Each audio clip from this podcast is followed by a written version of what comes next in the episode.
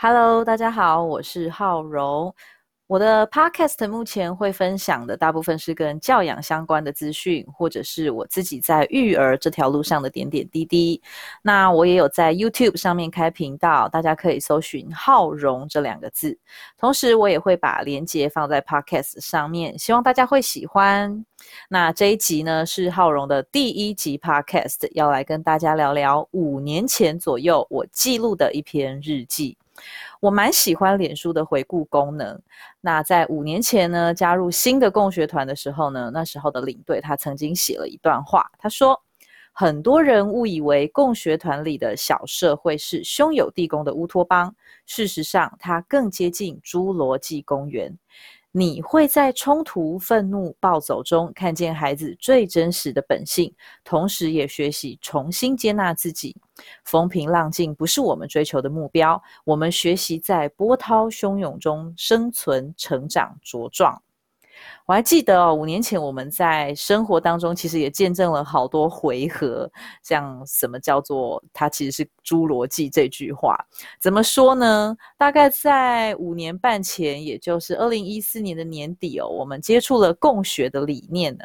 我们都知道，教养小孩的最低标就是不打、不骂、不威胁、不恐吓、不利诱。光是呢，这些低标对当年的我来说，其实都不太容易做到，因为你要完全不暴走，完全跟小孩没有冲突，其实真的是骗笑诶吼。那人之所以为人啦，就是因为有很多情绪存在嘛。也正因为如此哦，我们不可能对小孩的暴走都很淡然啊，很处之泰然的来面对。那只是我们能够练习的，就是深呼吸，然后尽量跟小孩沟通。但有可能每一次都能沟通成功吗？怎么可能？那怎么办呢？那就是继续不断的练习，不断努力啊，对不对？有时候你会觉得已经快要遇到瓶颈，或者是你已经遇到了。那我选择的方式就是说出来聊一聊，不管对象是跟共学的伙伴聊，或者是跟你的伴侣聊都好。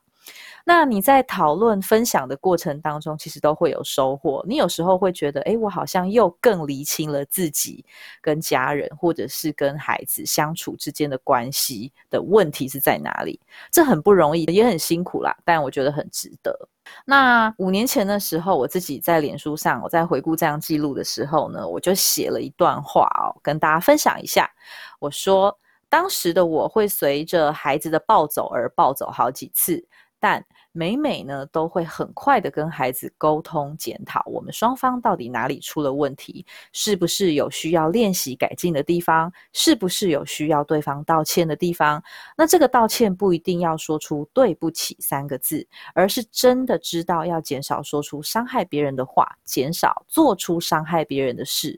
我们有诚恳的对话之下，就是一种道歉，就是一种能够解决事情的方式。而往往我们在沟通的时候，会出现一些很妙的对话，尤其是跟孩子。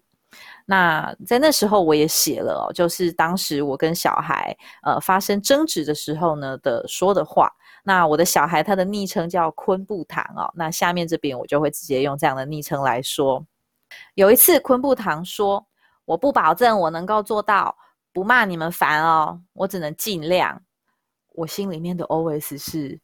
是啊，小孩，不要说你了。其实就连大人也只能够尽量做到不碎念跟不打骂。啊还有一次，昆布堂说：“你不可以对我那么大声。”亲子共学不是说不打骂吗？所以我现在还不想原谅你。等一下你再问我。我心里面的 OS 是：哦，我知道了，没关系，因为每个人都能够自己选择要不要原谅别人啊。像大人有时候也不一定会马上原谅啊。你还在气头上嘛？表示刚刚你受的伤害一定很大啊。那有另外一种情况，就是嗯，有时候他在暴走的时候，我也会气不过而哭了起来。有时候会觉得难过跟伤心的情绪，其实是比生气还要多的时候呢。有时候我们的对话呢，就又会变成这个样子。我说，我觉得你刚刚说我烦，叫我走开，让我很难过，很想哭。昆布堂说：“你哭啊。”你可以哭啊，你自己的身体你自己决定啊。然后我就真的哭了，而且是毫不保留的大哭。等我哭完了之后呢，昆布堂就会过来看看我啊，轻轻的拍拍我的腿，说：“妈咪，你有好一点了吗？”那我那一次我就跟他说，嗯，我哭完了，好很多了，谢谢你的关心。昆布堂说，原来大人难过的时候也会哭哦。我就跟他说。会啊，但是有的人不一定会流眼泪，像爸爸就不一定会哭出来啊。但是我的话，如果难过的时候就会常常哭，而且像刚刚那样大哭。那昆布堂就说：“那我刚刚让你那么生气，你有原谅我了吗？”